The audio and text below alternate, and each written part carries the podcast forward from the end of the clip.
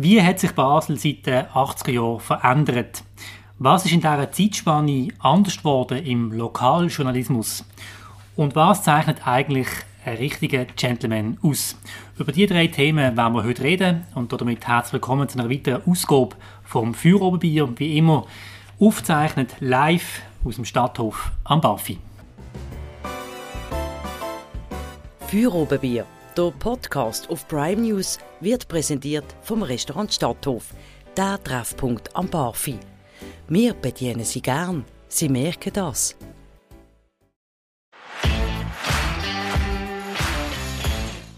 Unser heutiger Gast ist eine journalistische Instanz.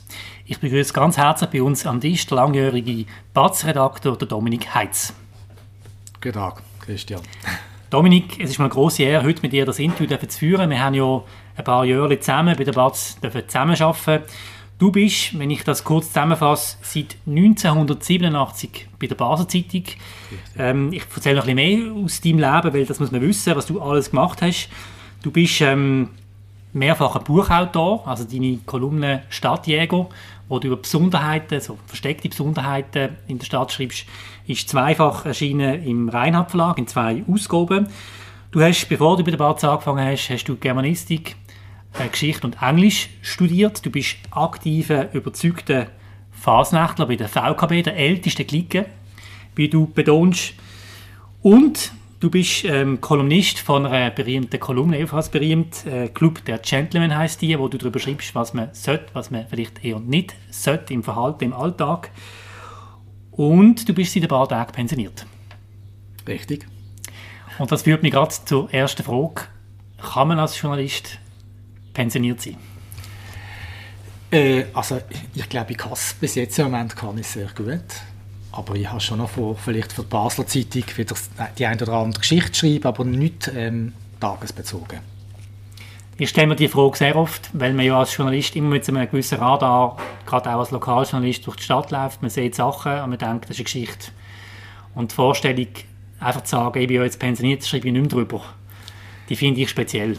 Ja, das passiert mir jetzt schon amix, wenn ich durch die Stadt laufe, dass ich umschaue, ob es nicht irgendetwas gibt, wo man darüber schreiben können. Also jetzt durch die Kolumne Stadtjäger ähm, habe ich immer noch stark im Kopf. Also ganz loslassen kann ich die Kolumne nicht, auch wenn jetzt damit Schluss ist.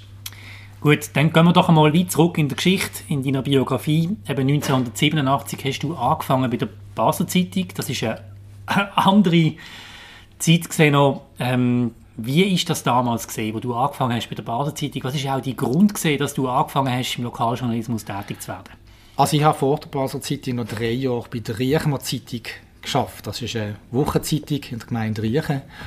Und von dort bin ich dann zur Basel Zeitung gekommen, habe dort können anfangen, weil, weil ich Basel gut kennt habe, auch weil ich Fasnächtler bin. Sie haben auch jemanden gebraucht, der über die Fasnacht schreibt. Und die Zeit selber ist ja, äh, to insofern toll gewesen, als die Batz dort sehr viel Geld mit Inserat verdient hat und da hätte man sehr viel machen also noch nicht mit online, das hätte sich alles nicht gegeben. Das alles nicht Kein Druck, nein, du hast nein. einen super Lohn gehabt, kein Stress. Ja, so Stress habe ich schon als Journalist immer wieder. Das wäre nicht, nicht gut. Also, wenn man einfach so ein bisschen könnte, so ins Blaue rausschreiben. Das ist schon äh, ein Stress, aber ein anderer vielleicht, ja. Was ist der Grund, dass du in den Journalismus eingestiegen bist? Ähm, Während dem Studium habe ich für die Reichmer Zeitung erste Artikel können schreiben und ursprünglich wollte ich mal Lehrer werden, habe dann aber äh, gleich gemerkt, das ist nicht für mich.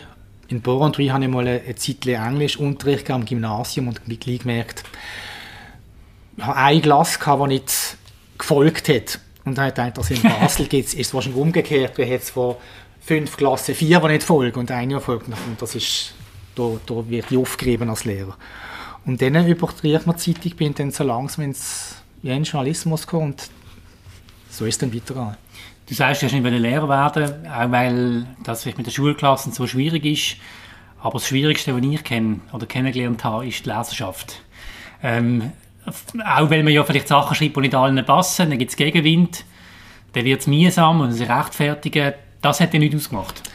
Das hat mir weniger ausgemacht. Gut, ich habe auch nicht unbedingt, äh, ich bin nicht unbedingt politische Journalist in der Basler Zeitung. Ich habe eher äh, Stadtgeschichten geschrieben, Porträts, Reportagen, aber weniger so politische, also parteipolitische Themen gemacht, das nicht. Ja, du hast dich ähm, sozusagen spezialisiert aufs Stadtleben, auf, auf die Geschichte von dieser Stadt, auf ganz viele Details, die man gar nicht so wahrnimmt. Ähm, hat das mit deinen Eltern zu tun oder mit deiner Sonstbiografie, dass es so gekommen ist? Oder woher ist das Interesse gekommen? Ich habe das schon überlegt. Also, ich weiß nur noch, dass wir als Buben, wenn wir die Großeltern sind, im, im Gleibasel, Amix und dort übernachtet haben, dass der Großpapa mit uns immer einen Spaziergang durch das Gleibasel gemacht hat. Und dann hat er uns immer Sachen gezeigt und erklärt, was das ist. Und in ein paar Wochen darauf haben wir den gleichen Spaziergang gemacht und hat uns abgefragt. Was hat das nach dem kleinen Schulunterricht, äh, Stadtunterricht mit uns gemacht. Und vielleicht ist das ein Grund dafür, dass ich mich für die Stadt dann habe mhm. Jetzt gehen wir noch ins Jahr 1987. Ähm, würde mich sehr interessieren, wie ist es gesehen zum Arbeiten bei der Basel Zeitung damals? Hat man dort schon Computer gehabt oder wie ist der Arbeitsalltag gesehen? Hat man in der Redaktion auch noch geraucht? Das ist völlig normal gesehen. Hat es auch den Zeitdruck gegeben wie heute? Das, weißt du, auf die Sekunde musst raus und hat man auch schon genau auf die Leserzahlen geschaut, all die Details, wie ist das gesehen? Äh, auf die Sekunde nicht, nein. Man hat also schon mehr Zeit gehabt. Man hat auch noch mehr können, sag ich mal, kurz mit angegessen und hat sich dann wirklich, man ist wirklich nicht in dem Sinne unter Druck gestanden, man hat sich am Schluss schon unter Druck gesetzt, wenn man wieder ein bisschen langsamer geschafft hat. Was anders war, man hat auf das Manuskript geschrieben, die sind dann in den Satz gegangen, also Leute haben das abgetippt. Heute tut man alles selber gerade, äh, gerade reintippen auf die Seite. Das ist völlig anders gesehen. Man hat noch Tonbändchen und noch nicht das iPhone, wo man, wo man Interviews gemacht hat mit den Leuten. Und ja, die Redaktion ist viel größer. Viel größer. Viel größer. Man hat viel mehr Leser gehabt. Viel mehr Abonnenten. Viel mehr Leser, viel mehr Abonnenten.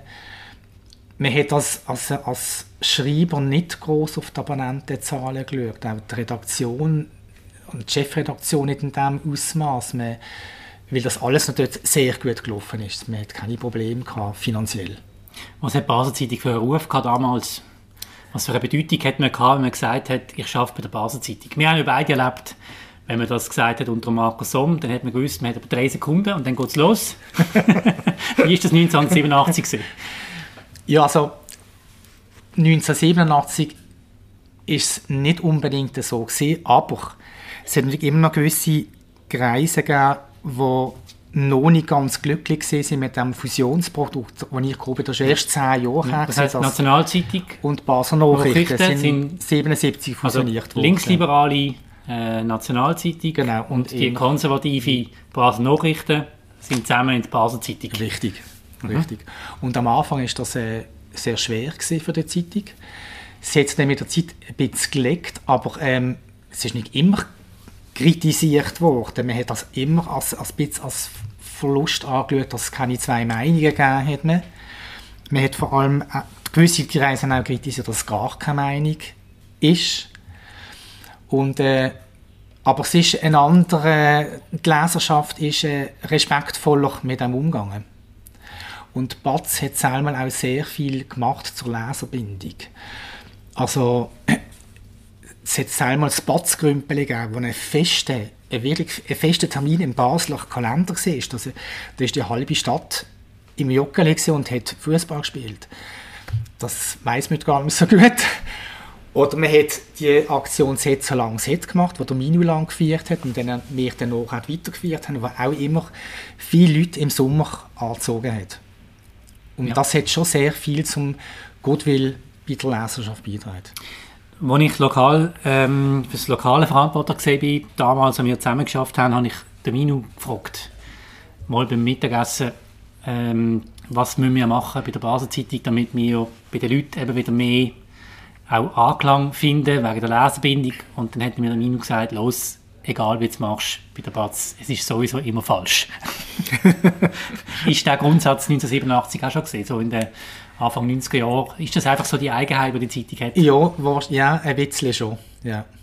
Also. Aber ich finde, äh, unter Markus Somm hat, sich das dann sehr zugespitzt. Also, grad, also sagen wir so, es hat auf den teilte teilte Meinung ja. gegeben. Das, das ist relativ also, Reden wir doch über das. Das ist doch auch schon prägend gesehen, sicher für dich auch. Eben, es ist ja dann äh, nach den 90er Jahren, Nuller Jahren eine Phase gekommen, wo ich einfach von meinen Eltern mitbekommen habe. Mein Vater zum Beispiel, der hat eine Zeit lang wirklich mit der Batz gar nicht mehr können anfangen. Er hat dann gesagt, dass er liest nur noch wegen der Todesanzeigen, um zu wissen, wer, wer gestorben ist, weil es eben profillos geworden ist. Das war seine Meinung. Ich bin noch zu gleich, um das zu beurteilen jetzt. Aber dann ist der grosse Wandel gekommen, ähm, mit dem Besitzverhältnis, die geändert haben. Und du bist schon immer dabei geblieben, du bist ja nie weg. Wie hast du das erlebt? Also der, ein schlimmes Jahr, oder ein ganz schlimmes Jahr war 2003, gewesen, wo es zur ersten grossen Massenentlassung ist bei der BATS. Über 20 oder fast 30 Leute ist gekündigt worden. Und bis dahin hast du eigentlich können sorglos in der BATS arbeiten und das ist von dort weg radikal vorbei. Also du hast immer mehr sehr, nicht Angst, aber hast immer gefragt, oh, wann gibt es die nächste Kündigungswelle? Bin ich denn dabei? Bin ich denn noch da? Also von dort her ist nicht mehr Ruhe gewesen. Das sorglose Schaffen war rum. Ja, also heisst eigentlich seit den Nullerjahren ist im Journalismus, im Lokaljournalismus, generell im Arbeiten die Unsicherheitskomponente, ja. was vorher nicht geht. Nein. Vorher hast du auch bei der Batz geschafft, ist alles gut gesehen. Genau. Man hat sich da keine grossen Gedanken gemacht. Ja. Richtig. Zu was haben denn die neuen Besitzverhältnisse, wo, wo dann nachher sind mit der Zeit, was haben die ausgelöst? Was hat das mit dir gemacht? Auch im Bewusstsein, wie sich die Zeitung verändert hat, was hat das bedeutet? Also ich glaube, ich bin wie alle anderen bin ich äh, ja, unsicher geworden, habe auch eine gewisse Angst gehabt. Wie geht es mit mir weiter? Kann ich da noch bleiben? Kann ich nicht mehr bleiben, wird mir gekündigt. Im Gegensatz zu anderen, wo, wo, sagen wir, wo, der, wo dann der Markus Thomas neuer Chefredakteur kam, ist, habe ich nicht einfach können sagen ich gehe, mir passt seine politische Einstellung nicht. Ich habe viel zu wenig kennt. Ich habe es die Weltwoche ab und zu gelesen, aber ich habe ihn als, nicht so wahrgenommen als, als äh, konservativer äh, Journalist und hat man auch nicht mögen aus lauter Vorurteilen, die ich von, von, aus, aus anderen, von anderen Leuten mitteilt habe, wollen, wollen künden und bei dem bleiben.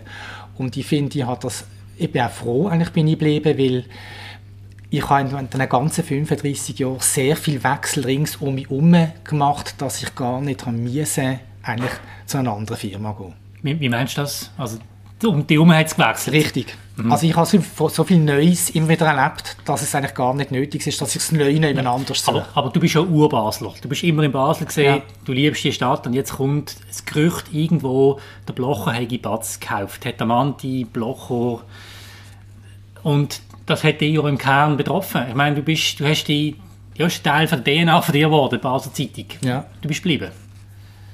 Ja, was hätte das mit der Basler Zeitung zu tun? Ja, weil du vielleicht hast sagen, und das überrascht mich, dass du dann nicht gesagt hast, ähm, nein, also wenn das so ist, äh, dann kann ich da nicht mehr dabei sein. Ich meine auch allein der öffentliche Druck, den es hat von außen. Äh, es hat ja Demonstrationen gegeben, Rettet Basel ist aufgekommen, der demonstriert hat, äh, dass der Blocher nicht die Zeitung darf haben und so weiter. Was ist für dich der Grund, dass du gesagt hast, ich bleibe? Weil schon vorher bei den alten Besitzverhältnissen ist ja auch nicht alles gut gelaufen. Also es hätte dort schon Probleme gegeben, sonst hat, die Familie Hagemann die Firma nicht verkauft. Und die haben riesige Probleme gehabt. Sie haben auch Fehler gemacht im Nachhinein, muss man sagen. Das kann ich nicht genau beurteilen. Ich bin ja nicht in der Geschäftsleitung und so gesehen. Also ich habe mir dann überlegt, warum soll ich jetzt gehen, weil der Blocher die Zeitung übernimmt? Also ich finde das eine bemerkenswerte Offenheit, oder? Das finde ich... Äh Viele sind nicht so gesehen. Die sind einfach, nur weil sie den Namen Blocher gehört haben, sind sie einfach weg gewesen. Richtig. Und der Name Blocher ist natürlich schon rote Tür gewesen, zur Batz, wo, ähm, was in, in, zur, zur Familie Hagemann gehört hat. Also ich mag mich besinnen, ähm, was darum gegangen ist, Batz hat Werbung gemacht. Ich glaube mit dem Hubacher und mit dem Blocher. Und mit dem Bloch haben sie Werbung gemacht, ohne ihn gefragt zu haben. Mit seiner Fotografie und so. Und dann hat er gefunden, ist, er fühlt sich gerecht und so. Aber ähm, eigentlich erwartet jetzt auch, wenn man ihn schon nicht fragt, dass er vielleicht mal ein Interview geben in der Zeitung und so. Und in der Inlandredaktion hat es allen gestunken. Allen hat es gestunken, ein Interview zu machen. Am Schluss hat es jemand von der Chefredaktion gemacht. Und dann hat er es eigentlich auch gut gemacht. Und dann hat, einfach der, dann hat mir dann also erzählt, wie er den Blocher erlebt hat.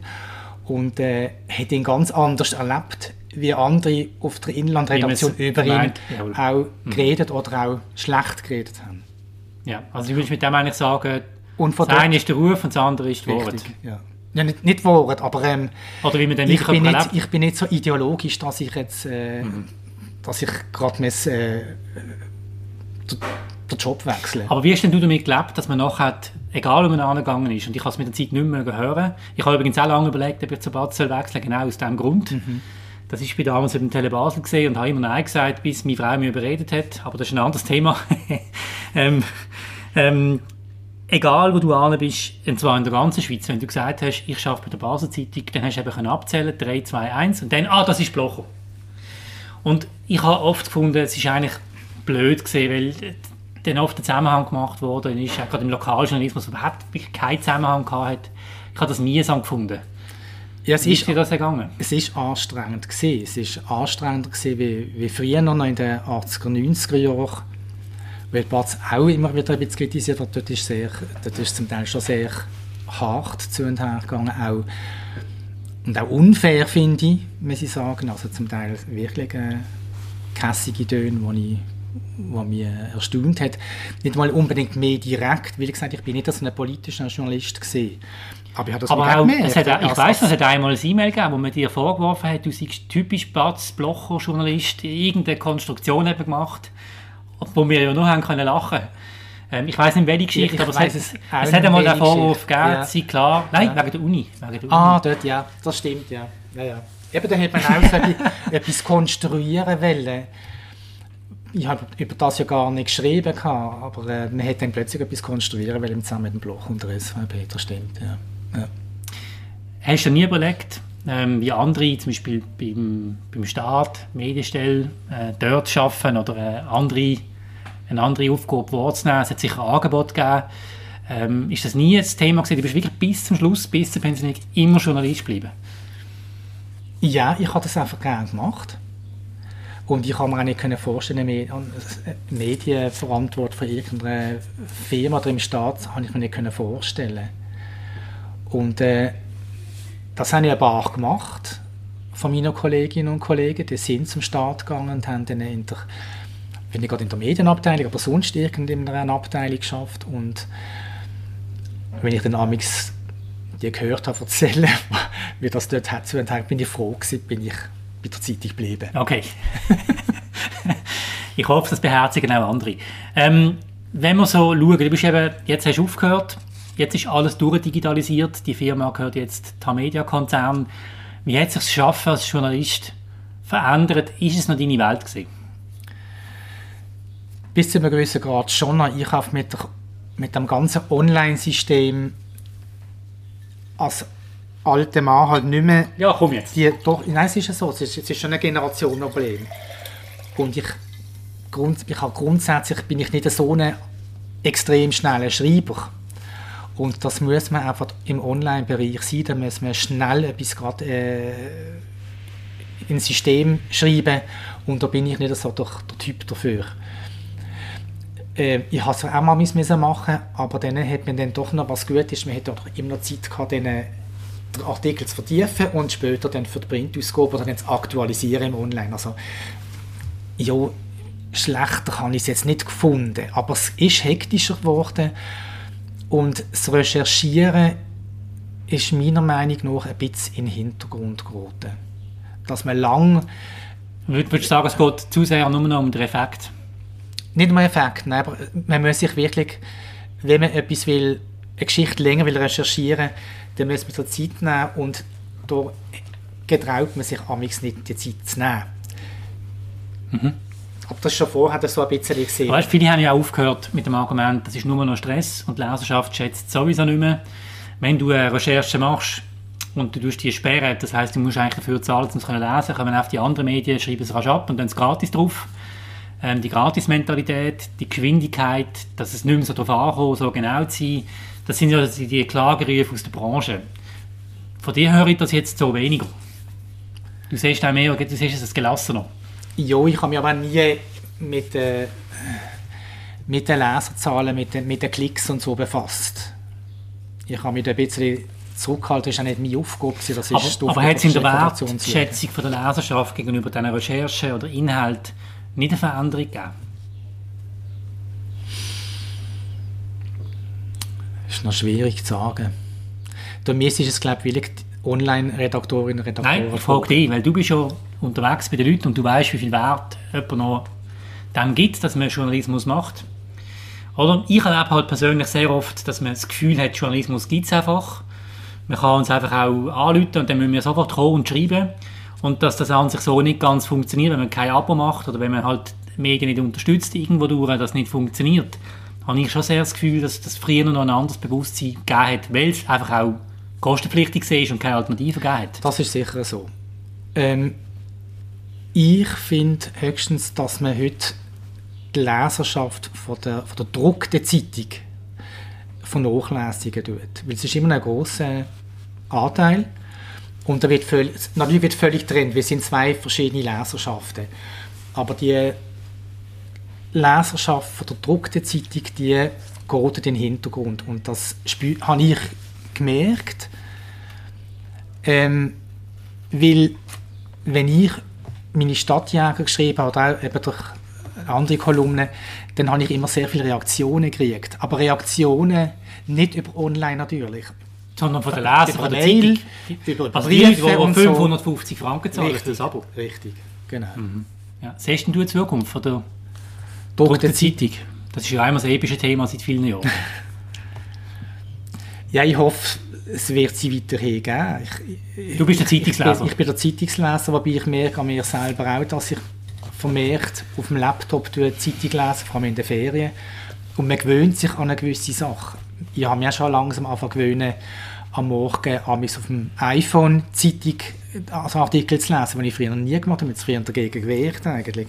Und man gewöhnt sich sehr schnell an, an, an, andere, an andere Systeme. Das ist noch äh, erstaunlich. Jetzt würde ich gerne mit dir darüber reden, wie sich die Stadt verändert hat. Das ist ja immer das Thema, ähm, wenn man sich so intensiv immer auch mit der Stadt auseinandersetzt, wenn man alle Leute in dieser Stadt kennt, über alle wahrscheinlich schon mal geschrieben hat, ähm, selber viel ins Ausland geht, das habe ich bei der Einführung noch vergessen zu sagen, du gehst gerne reisen, du bist gerne in England, das ist so dein Lieblingsland eigentlich, oder die am liebsten aufhaltest, oder? Nicht ganz, also Italien, Italien ist, okay. ist die zwei also, Länder. Gut. Und wenn dann zurückkommt, wie hat, wie hat sich Basel verändert? Hat Basel gewonnen oder verloren in den letzten 30, 40 Jahren? Ich finde, sie hat gewonnen und sie hat verloren. Also sagen wir, als, als lebenswerte Stadt, finde ich, hat sie gewonnen. Also gerade wenn man jetzt die ganze Rheinufer-Situation anschaut, wie die Rhein, noch Schweizer Halle, eine ganz andere Bedeutung gekriegt hat. Also das ist glaube ich schon einmal, ziemlich einmalig, dass im Sommer so viele Leute im Rhein gehen schwimmen. Das ist wie ein, ein riesig Freizeitbad. Das hat es früher nicht gegeben. Also in dieser Beziehung hat sich Basel schon sehr äh, zum Guten entwickelt. Was damit gleichzeitig geht, ist, äh, wie soll ich sagen, ist, ich finde so, die Stadt nicht mehr so sauber wie früher. Also früher ist die Stadt wirklich sehr sauber gewesen. und jetzt, wenn ich ins Ausland gehe, finde ich, sind so, sagen wir, italienische Städte manchmal sauberer wie Basel oder in anderen Ländern, wo ich, und das, äh, das macht mich ein bisschen traurig, muss man so sagen. Also dort finde ich, ja, ist, glaube ich, halt schon die Bevölkerung, die sich zu wenig, gewisse Kreise, die zu wenig für die Sauberkeit schauen. Die geistige Offenheit von dieser Stadt, die internationale Ausrichtung, äh, die politische Verortung hat sich ja auch geändert. Ähm, wie siehst du das? Wir haben über den Bad sehr viel über politische Inhalte geschrieben, Lokaljournalismus, das war immer eine Aufregung. Ähm, wir haben oft auch ja, die rot-grüne Mehrheit kritisiert, logischerweise ist ja die Mehrheit ist nicht Aufgabe von einer Zeitung, hier zu streicheln. Mhm. Ähm, wie siehst du das? Das finde ich auch richtig. Finde Aber wie richtig. hat sich verändert aus deiner Sicht? Ist das anders geworden? Weißt du, dass man vielleicht ideologischer geworden ist? Ist es früher eine andere, eine andere Art von Politik gesehen? Also, ähm,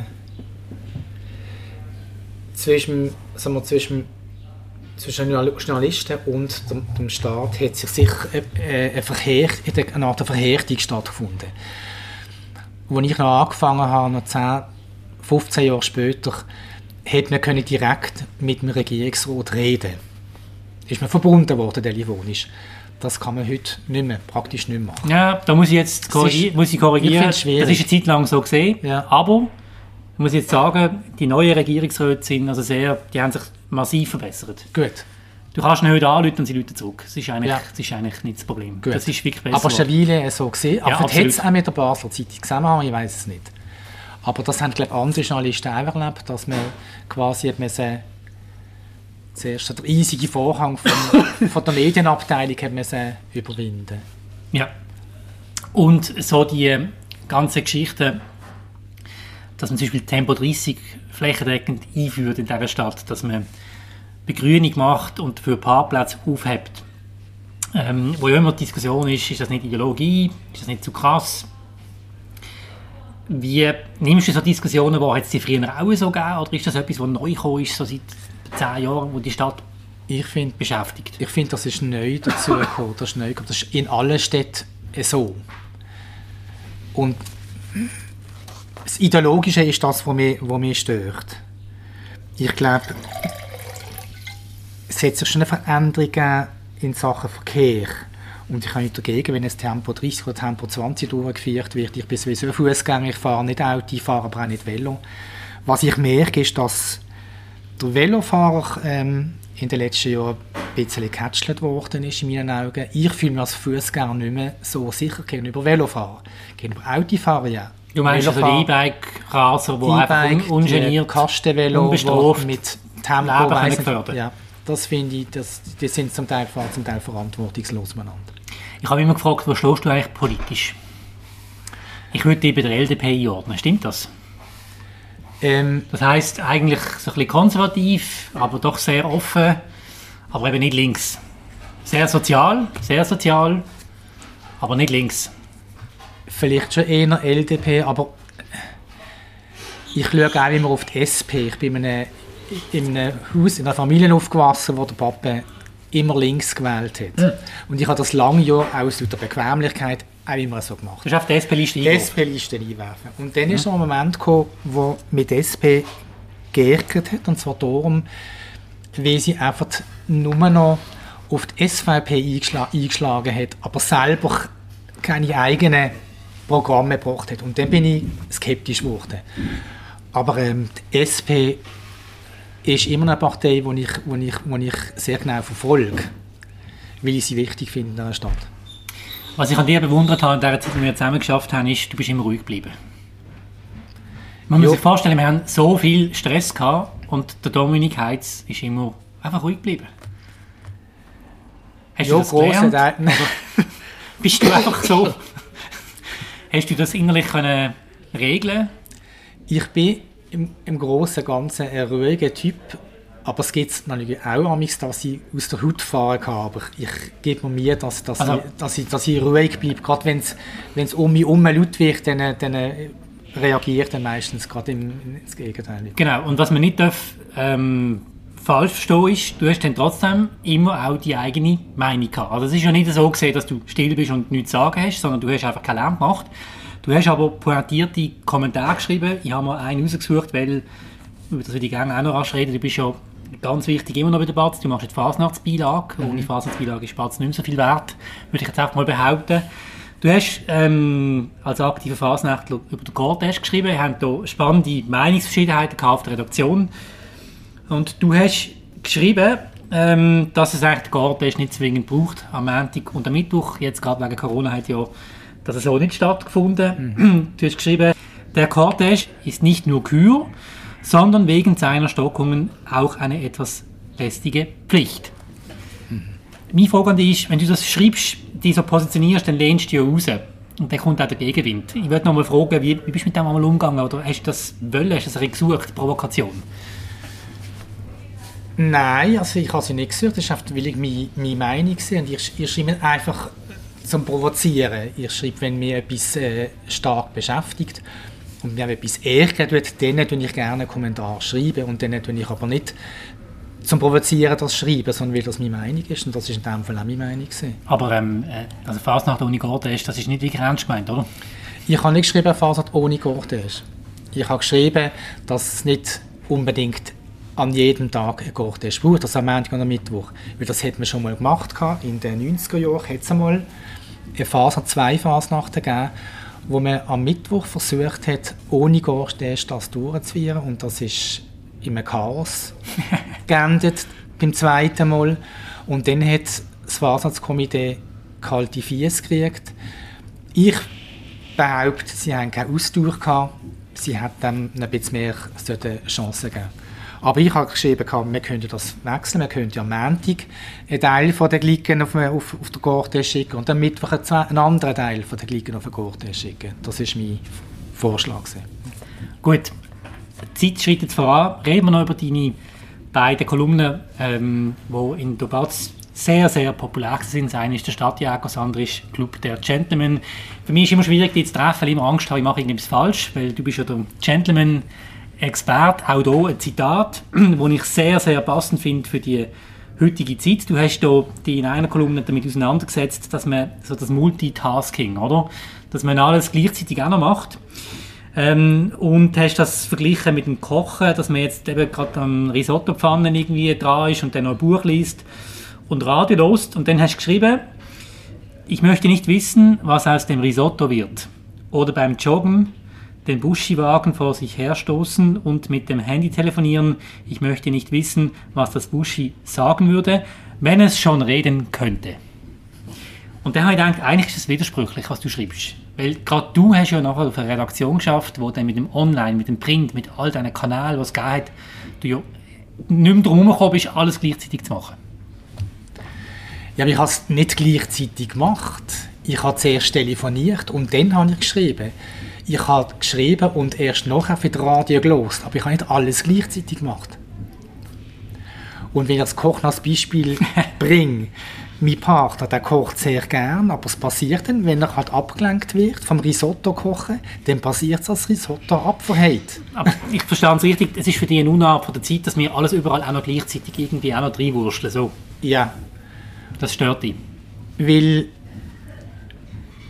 das gerade mit dem, mit dem Buschiwagen und, und der Mutter, die am Telefon hängt, ich finde, man sollte die einzelnen Sachen sorgfältig machen. Und ich, manchmal habe ich den Eindruck, es wird dann vielleicht ein bisschen halbpatzig, das Ganze. Und das finde ich schade.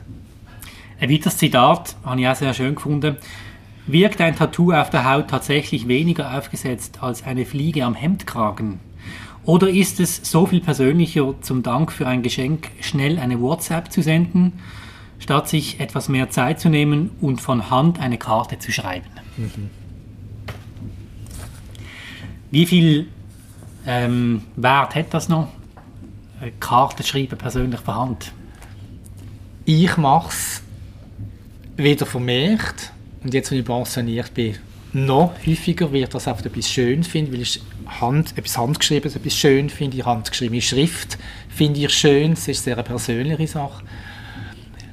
Ich merke aber auch, wenn ich dann eine Karte mal jemandem schreibe, dass dann zurückkommt, wow, handgeschriebene Karte, das kriegt man heutzutage nicht mehr. Und das ist etwas, was ich, wo ich den Leuten will ans Herz legen will, dass sie sich mehr Zeit ausnehmen für Sachen.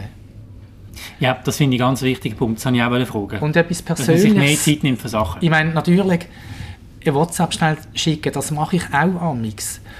Aber wenn ich nicht mehr eingeladen worden bin zum Nachtessen oder so, dann schreibe ich am anderen Tag Aber lieber. Du bist schon veraltet, man macht eben nicht, Natürlich. Man tut eben nicht, ja. man tut eben nicht WhatsApp schreiben, man macht eine Spruchnachricht. Aha, gut. Das ist noch schlimmer. Du tust es gar nicht mehr schreiben, sondern du tust es rasch reinreden und dann abschicken. Also ich los bewusst Spruchnachrichten genau wegen dem nicht. Mache ich nicht, aber eigentlich mhm. nicht. Ich finde das irgendwie, das geht nicht. Und das Deutsch geht auch kaputt. Ja. Oder? Das Deutsch geht auch kaputt bei diesen Sachen, aber jetzt kommen wir ins... Wird es zu weit.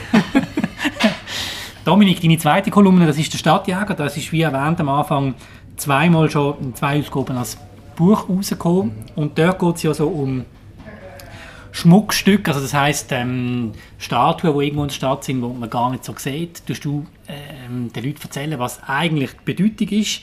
Ich habe mir auch hier ein Beispiel ähm, rausgenommen, dass wir vielleicht das mal aufgreifen können. Und zwar beim Blauen Haus am Rheinsprung ist ähm, ein Brunnenstock und dort steht drauf, bei einer Statue, bei, bei, einer Büste, äh, Cedo Nulli. Das hast du entdeckt. Mhm. Ähm, hast auch gezeigt, wo man das überhaupt sieht. Und dann die Geschichte, ähm, die dahinter steckt, äh, den Leuten mitteilt. Erzähl mal. Das ist ein typisches Beispiel von Stadtjäger.